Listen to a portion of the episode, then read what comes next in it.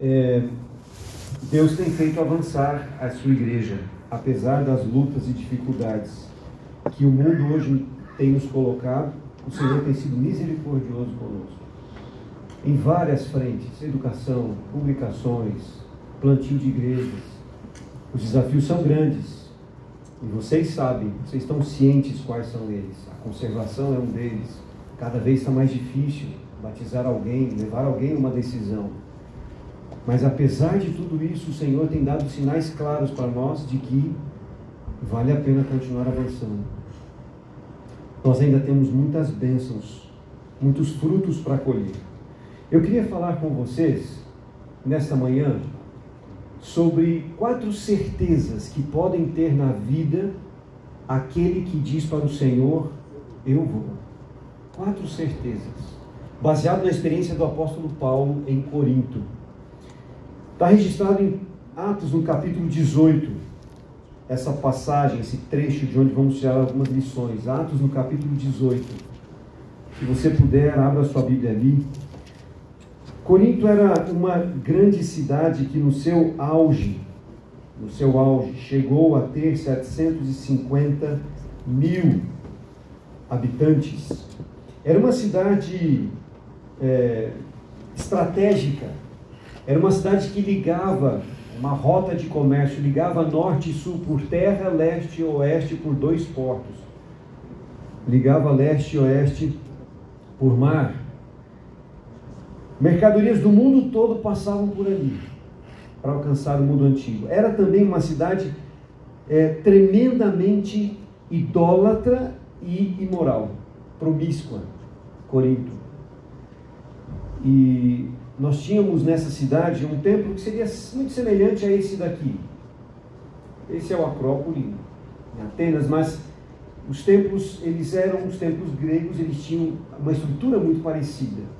E ele também era muito parecido com este, porque em Corinto também nós tínhamos um templo a, que ficava a 600 metros a, acima do nível do mar.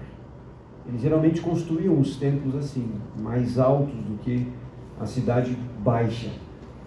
E em Corinto nós tínhamos o templo à deusa é, Vênus. A deusa Vênus era a deusa do amor, a deusa da fertilidade.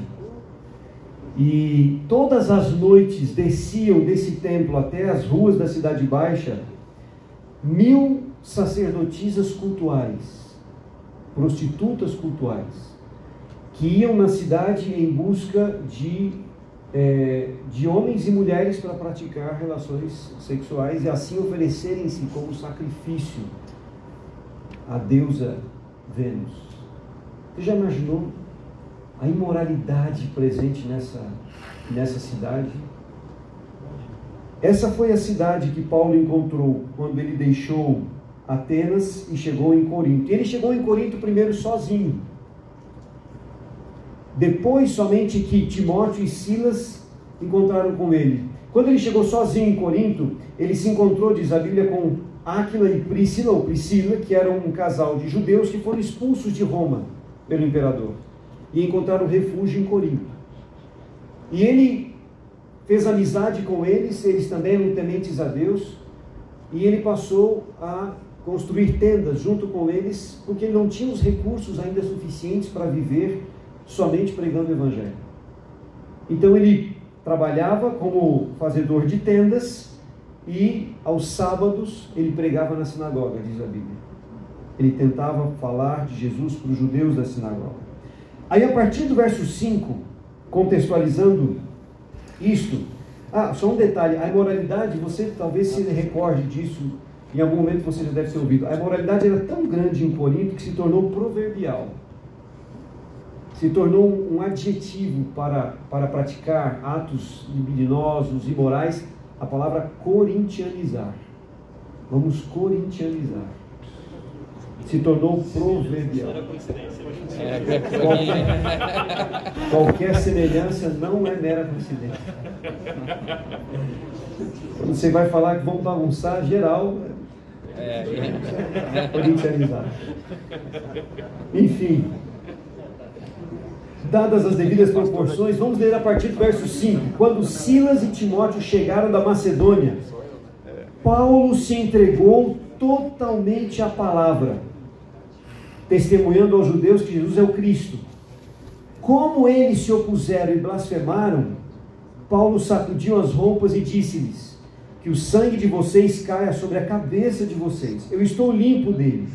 E a partir de agora eu vou para os gentios. Saindo dali, entrou na casa de um homem chamado Tício Justo, que era temente a Deus. A casa dele ficava ao lado da sinagoga, muro com a sinagoga. Crispo, o chefe da sinagoga, creu no Senhor com toda a sua casa. E também muitos dos coríntios, ouvindo, creram e foram batizados. Certa noite, Paulo teve uma visão em que o Senhor lhe disse: Não tenha medo. Pelo contrário, fale e não fique calado, porque eu estou com você e ninguém ousará lhe fazer mal, pois tenho muito povo nesta cidade. Assim, Paulo permaneceu em Corinto um ano e seis meses, ensinando entre eles a palavra de Deus. Até aí. A primeira coisa que me chama a atenção, eu gostaria é, extrair como uma lição para nós, é a decisão de Paulo, quando os recursos vieram da Macedônia junto com Silas e Timóteo e possibilitaram que ele é, se entregasse à palavra full time, à pregação da palavra, ele o fez. Imediatamente. Ele se dedicou totalmente à palavra.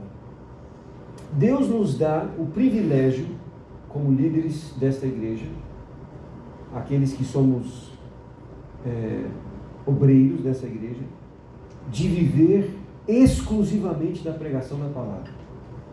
É importante a gente não perder isso de vista, por quê? Porque a gente tem muitas distrações.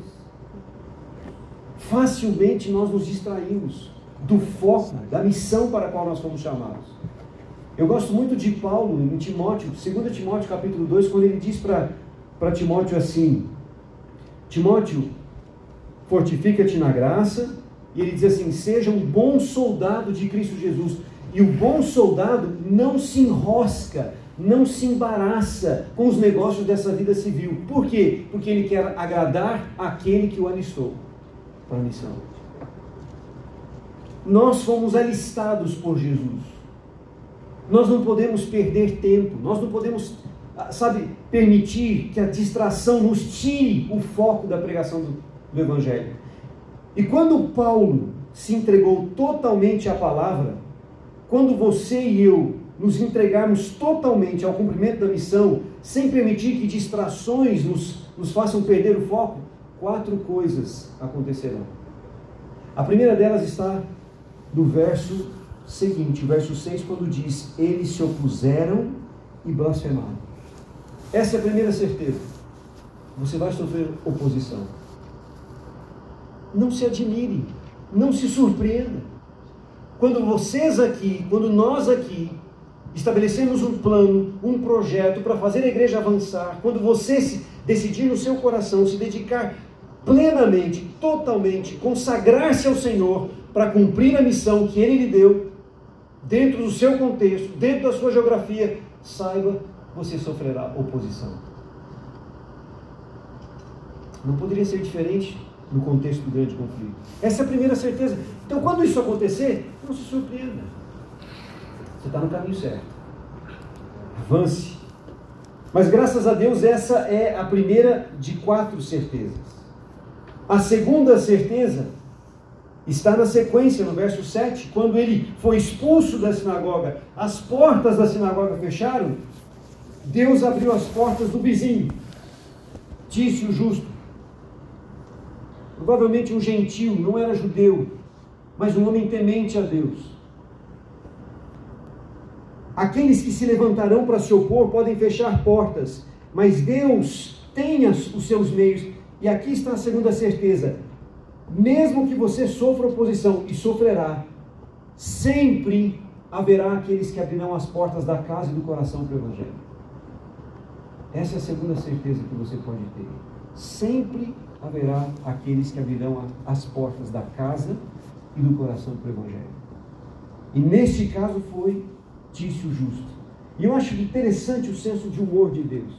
A porta da sinagoga se fechou, tem problema não, a gente abre do vizinho. E abriu do vizinho, e o povo deixou de ir na sinagoga, quem estava realmente interessado em conhecer a verdade, e passou aí na casa de Tício Justo para ouvir a palavra. E aí, queridos, nós temos a terceira certeza. Qual é a terceira certeza? Saindo dali, ele entrou na casa de Tício, e depois o verso 8 diz: Cristo, o chefe da sinagoga, creu no Senhor.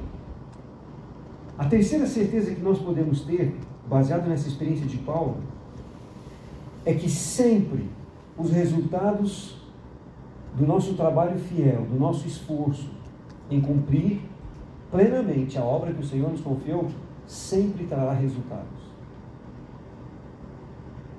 Primeira certeza, quando você se entregar totalmente para cumprir aquilo que o Senhor pede de mim, de você, você sofrerá oposição. Nós sofreremos oposição.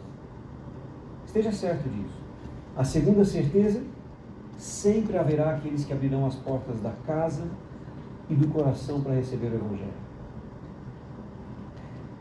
Terceira certeza, sempre a nossa fidelidade e esforço no trabalho trarão resultados. E nesse caso, como em muitas outras situações, resultados muitas vezes inesperados. Quem poderia imaginar que Cristo, o principal, o mais influente da sinagoga que fechou as portas e expulsou Paulo dali, fosse converter-se ao Evangelho? E não somente ele, toda a sua família, e diz a Bíblia, muitos coríntios. Olha o que diz o Espírito de Profecia sobre isso. Ele que diz assim, Pode avançar para mim um, por favor? Que eu acho que perdeu aqui. Os esforços de Paulo em Corinto não ficaram sem fruto. Muitos abandonaram a adoração dos ídolos para servirem ao Deus vivo. E uma grande igreja se alistou sob a bandeira de Cristo. Olha que interessante isso daqui. Alguns foram salvos dentre os mais devassos gentios e tornaram-se monumentos monumentos vivos, imagine, da misericórdia de Deus e da eficácia do sangue de Cristo para limpar do pecado. Muitos foram salvos, e dentre estes muitos, alguns que eram os mais devassos. Aqueles que eram conhecidos na cidade por serem perdidos, filhos do diabo. Pessoas que não têm, para quem todo mundo imaginava que não, não houvesse mais nenhuma esperança. Mas estas pessoas se tornaram monumentos da, da graça, da glória, da misericórdia de Deus. O poder do sangue de Cristo para limpar alguém do pecado. Não duvide do poder do Evangelho. Enquanto você e eu saímos para cumprir a missão e pregar a palavra, não duvide do poder da palavra para quebrantar, para amolecer até o mais duro coração. Essa é a terceira certeza, mas ainda tem a quarta. E a quarta acontece no verso 9 e verso 10. A Bíblia diz que ele teve uma visão. E nessa visão o Senhor falou para ele assim: Paulo, não tenha medo. Não tenha medo, ninguém vai te fazer mal. Eu tenho muito povo nessa cidade. Pregue, fale, não fique calado. Eu fiquei pensando: medo do quê? Medo do quê? Será que Paulo tinha medo de apanhar, medo de ser açoitado, medo de ser escorraçado, medo, medo de ser morto? Será que esse era o medo do apóstolo Paulo? A princípio, numa primeira leitura, a gente pode imaginar que esse seja o medo de Paulo. Mas não era esse o medo de Paulo. Ellen White nos diz qual era o receio de Paulo. Olha só. E por que Deus teve que aparecer a ele? Por que, que Deus teve que se revelar a ele através de uma visão? Olha só. Diz assim, aí. Embora Paulo tivesse tido certa medida de êxito em Corinto, a impiedade que viu e ouviu naquela corrupta cidade quase o desanimou. A depravação que testemunhou entre os gentios e o desdém, a indiferença e insultos recebidos dos judeus produziram-lhe grande angústia de espírito. Agora veja isso aqui. Duvidou da sabedoria de procurar estabelecer uma igreja com o material que ali se encontrava. E como estivesse planejando deixar a cidade para ir a um campo mais promissor, o Senhor lhe apareceu em visão.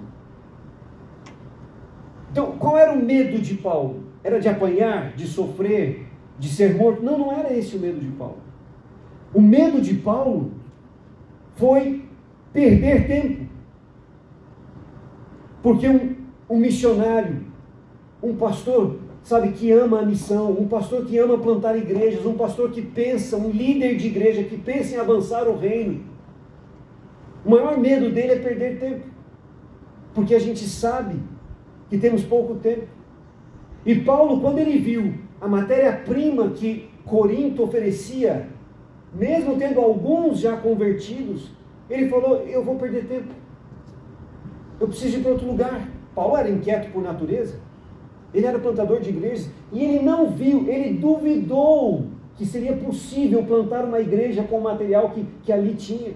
E ele começou a planejar: eu vou deixar a cidade, eu vou para outro lugar mais promissor. Nesse momento, Deus intervém e diz para Paulo: fica aí, não tenha medo, não tenha esse receio, fica aí, fale, não se cale, porque eu tenho muita gente nessa cidade.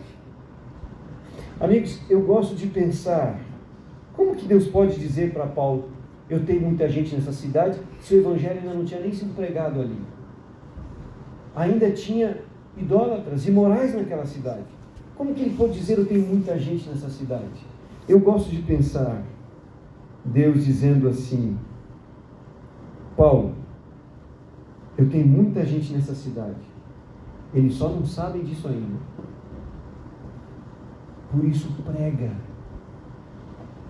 Fala. Não fique calado. Porque eles precisam ouvir de você que eles são meus. Amigos, que diferença isso faria em nossa mentalidade quando fôssemos estabelecer alguma estratégia para avançar num bairro, para avançar numa cidade, para avançar numa comunidade? Que confiança, que fé nós encontramos nessa, nessa revelação de Deus a Paulo. Eu tenho muita gente nesse lugar, Paulo. Você não sabe, você não vê. Eles são meus, mas ainda não sabem, por isso prega. Fala, não fica calado. Avança, Paulo, avança. Não tenha medo. E Paulo atendeu a ordem do Senhor.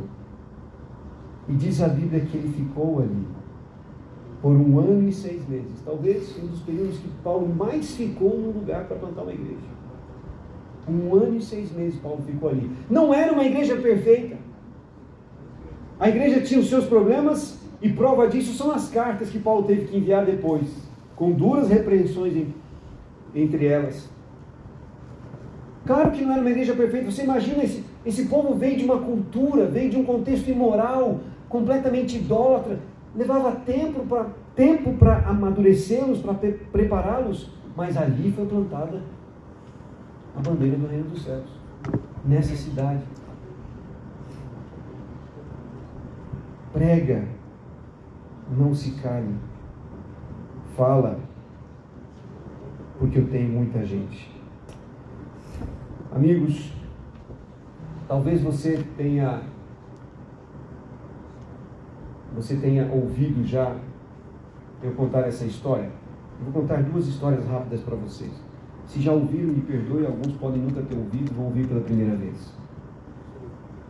Quando eu me casei, ou melhor, umas dois meses antes de me casar, eu comecei a procurar apartamento. Minha esposa estava terminando a faculdade em São Paulo, eu estava trabalhando já em Curitiba, um ano, e ela começou, ela disse assim, ó, eu arrumo as coisas do casamento e você, a única coisa que você tem que fazer é arrumar uma casa para a gente morar. Eu, tá bom. E eu trabalhava na capelania, trabalhava muito, muito, final de semana na igreja, tinha pouco tempo para procurar, mas comecei a procurar e não achava, não achava, não achava. Chegou o um momento, faltando uma semana para o casamento, eu não tinha onde morar ainda. Eu morava numa kitnet junto com outro pastor. Eu tinha que achar um lugar para sair dali. Terça-feira à noite, eu entreguei, como se diz, entreguei os bens. Eu me ajoelhei e falei assim, Senhor, hoje é terça-noite, amanhã é quarta, eu vou dar aula o dia inteiro, e amanhã, meia-noite, eu pego um ônibus para São Paulo para receber os familiares que chegam na quinta, na sexta eu vou me casar no domingo. E eu não tenho onde morar ainda. E ela perguntava, e aí? Como é que, como é que estão os preparativos? Como é que está a nossa casa? Falei, Linda. Linda. Não, mas é, me manda foto. É surpresa. Fica tranquilo. Vai chegar o momento. Terça-feira à noite. Eu falei, Senhor, eu preciso que o Senhor me ajude agora. Fui dormir tranquilo. Quarta-feira passei o dia dando aula nas 5 horas da tarde. O pastor amigo meu que morava comigo me manda uma mensagem dizendo assim: Johnny, achamos um apartamento para você. Eu, coloquei todo mundo para procurar também. Achamos um apartamento para você. E aí, eu fui, marcamos às sete horas com o dono da imobiliária para ver o apartamento. Chegamos lá, o apartamento tudo certinho, bonitinho, dava dentro do que a gente podia pagar, tudo certinho. Ficava uma quadra no colégio, perfeito. Eu falei para ele assim, irmão Alci, só tem um problema. Eu não tenho nenhuma documentação para deixar contigo aqui agora. Eu estou indo viajar daqui três horas. Depois eu para de mel. E agora? Ele falou, não, pastor, fica tranquilo. Eu tenho ah, todos os documentos da fiadora, você pode ir tranquilo, o apartamento é seu. Falei, beleza. Fomos, fomos para o de mel, voltamos, né? Fomos para a glória, voltamos. E aí depois, quando nós chegamos ali, depois de uma semana, o meu sogro estava falando com um primo, um sobrinho dele, que é primo da minha esposa, que vivia já em Curitiba. Esse rapaz aqui, Gilberto. Ele estava junto com a Adri, Adriane, Adriane, mas ela não era adventista e ele estava meio afastado da igreja, assim, meio fraco na fé. E meu sogro falando com ele no telefone disse assim: Gilberto, a Carol e o Johnny casaram e estão morando aí em Curitiba. Ah, que legal. E onde é que eles moram? Ele disse assim: não, eles moram no bairro do Portão, em Curitiba. E ele disse assim: mas que incrível, é o meu bairro. Qual é o endereço, tio? E aí meu sogro falou assim: é na rua São Mateus. Mas é minha rua. Qual é o número? 524. Tio, é o meu prédio. Queridos, numa cidade de 2 milhões de habitantes naquela época, isso há 15 anos, 2 milhões de habitantes, Deus separou um apartamento debaixo de onde o primo da minha esposa morava, sem que nós soubéssemos. Quando nós ficamos sabendo disso, e o miserável ainda estava pegando a minha garagem, que só tinha uma vaga por morador, ele tinha dois carros. Ele usava, e eu não sabia. Uma semana eu fiquei lá sem saber quem é que estava usando. A gente não podia nem brigar, porque descobri que era família, parente. Quando eu soube disso, eu entendi que Deus tinha uma missão para nós ali. Ela, por ser de família oriental, ascendência oriental, ela é mais fechada, bem mais reservada, bem mais tímida. E nós demoramos mais tempo para conquistá-la. Mas conseguimos conquistar a confiança dela, a amizade com ele. Levaram três anos de amizade, de cultivo, para estudar a Bíblia. E a primeira pessoa que eu tive o privilégio de batizar em meu ministério, três anos depois, foi a Adri, Adriana. Até hoje eles estão firmes na fé tem essa filhinha que é um milagre, porque os dois não podiam ter filhos. Por que, que eu contei essa história para você? Deus sabe onde estão os seus filhos. A gente não sabe, mas o Senhor sabe. Esse jovem aqui se chama Willy Cruz. Alguns talvez já ouviram essa história, outros não. Mas ela se encaixa perfeitamente com a mensagem dessa manhã, por isso eu vou contar. O Willi estava servindo como missionário na Nova Zelândia ano passado, no ano da pandemia. Nova Zelândia, aqui em cima da Austrália, do lado direito. O Willi estava lá no, no, colégio como voluntário, quando tudo fechou, as fronteiras do mundo inteiro fecharam. Mas de repente ele recebeu um contato no Facebook de um desses dois, perdão, de um desses dois jovens aqui. Filhos de uma família paquistanesa, cuja, cujo o pai recebeu de presente uma Bíblia de alguém. Você se lembra, o Paquistão é um país majoritariamente muçulmano. O Paquistão é até hoje um dos maiores financiadores do Talibã. Foi aonde os líderes do Talibã se refugiaram durante a ocupação dos Estados Unidos ao Afeganistão. É desafiador, não há liberdade para fazer proselitismo nesse país. Mas alguém deu uma Bíblia de presente para esse senhor. E ele começou a ler a Bíblia com a sua família. Mas não conseguia entender algumas coisas. E aí o filho, um dos filhos, por essas coisas que só o céu vai revelar, entrou em contato pelo Facebook com o Willy, não tinha ninguém em comum, nenhum conhecido. E ele falou: Você é cristão, eu vejo pelo seu perfil que você é cristão, você pode nos ajudar a entender mais a Bíblia. E o William achou aquilo tudo maravilhoso e falou: Claro, claro que sim. Começaram a estudar pela internet. Mas depois de algumas semanas estudando a Bíblia juntos, eles perguntaram para o William: William, você sabe onde tem alguma igreja adventista? Sua igreja, aqui na minha cidade, no Paquistão, uma grande cidade. E o William disse assim: Eu nem sabia direito onde ficava o Paquistão, mas eu vou procurar. Eu não sei, mas eu vou procurar. Porque para um missionário, missão dada é missão cumprida. Custe o que custar. E o William colocou rapidamente nosso grupo de WhatsApp, que temos com voluntários que estão espalhados aí pelo mundo. Ele colocou a história e perguntando se alguém conhecia alguma igreja. E essa jovem aqui, estava no grupo porque era uma voluntária que estava servindo no Timor-Leste. Então, Austrália, Nova Zelândia, Timor-Leste, do lado esquerdo, arquipélago. Ela estava servindo lá numa escolinha missionária que temos lá no Timor-Leste. Ela se lembrou que uma amiga dela, também voluntária, que estava servindo lá, era do Paquistão. E ela falou: Vou perguntar, por que não? Custa nada. Chegou para essa amiga e falou assim: Amiga, tá, você conhece, contou a história. E a menina respondeu assim para ela: Keila, eu não só conheço o pastor da igreja, você não acredita, ou melhor, não conheço a igreja como eu sou filha do pastor dessa igreja. Eu sou filha do pastor da igreja. Por causa desse contato, na semana, no sábado seguinte, a família foi pela primeira vez à igreja adventista, lá no seu país, no Paquistão. Ali estão os dois filhos, o pai, o pastor e outros três líderes daquela igreja. Um país majoritariamente muçulmano, onde não há liberdade para fazer proselitismo. Alguém entregou uma Bíblia. Amigos, o Espírito Santo, para salvar uma família sincera que estava buscando pela verdade no Paquistão, encontrou um voluntário disponível na Nova Zelândia uma voluntária atenta no Timor-Leste. Tudo para salvar uma família no Paquistão. O mundo estava com as fronteiras fechadas. Mas o Espírito de Deus se movia livremente pela face da terra. E enquanto houver um coração nesse mundo disponível, ansioso, sincero por conhecer a verdade, o Espírito Santo buscará corações ansiosos e sinceros por compartilhar a verdade. Será que Ele nos encontrará? Será que o meu e o seu coração estarão disponíveis, prontos para dizer: Eu vou, Senhor? Conta comigo.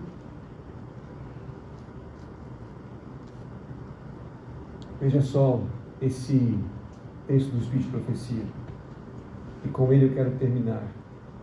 O que a igreja necessita nesses dias de perigo é de um exército de obreiros que, como Paulo, se tenham educado para a utilidade, que tenham uma profunda experiência nas coisas de Deus, que sejam cheios de fervor e zelo. Agora preste atenção ainda mais nesses últimos, nas últimas linhas. Necessita-se de homens santificados e abnegados, homens que não se esquivem a provas e responsabilidades homens que sejam corajosos e verdadeiros, homens em cujo coração Cristo está formado, Cristo que é a esperança da glória, e que com lábios tocados com santo fogo fazem, façam o quê? Não se calem. Prega. Prega, mas prega a palavra. Não tenha medo. Avança. Porque eu tenho muita gente não cobre, Deus diz. Eu tenho muitos filhos ainda nesse lugar. Eles só não sabem disso. Eles não sabem que são meus, eles não sabem que são meus filhos, eles não sabem que eu morri por eles, eles não sabem que eu vou voltar. Fala. Fale. Leve a igreja a falar com coragem, com ousadia que Paulo teve. Essas são as quatro certezas que nós teremos, queridos, ao dizer eu vou. Primeira, você sofrerá oposição. Não fique admirado e não, não se surpreenda. Segunda, sempre haverá os que vão abrir as portas da casa e do, do coração para o Evangelho.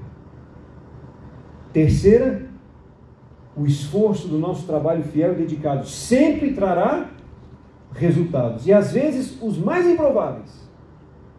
E quarta, enquanto formos obedientes ao mandato de Deus de pregar a palavra, o Senhor estará conosco. Não tenha medo, Paulo, eu estou com você. Ninguém vai te ousar fazer mal. Prega a palavra, porque eu tenho muita gente nessa cidade. Você aceita o chamado de Deus? Você aceita dizer, Senhor, eu vou. Eu não sei onde as pessoas estão. Pode colocar a última foto? Eu não sei onde as pessoas estão. Mas o Senhor sabe onde elas estão. E se Deus usou um missionário na Nova Zelândia, uma menina no Timor-Leste, para alcançar uma família no Paquistão, quando o mundo estava fechado, o que é que Ele pode fazer comigo e com você na nossa região? Ah, amigos, avancemos. Que nessa manhã nosso compromisso seja, Senhor, nós vamos, como Paulo foi. Você deseja dizer isso para Deus? Amém. Queria convidá-lo a colocar-se em pé para a gente orar e falar com o Senhor, renovando o nosso compromisso.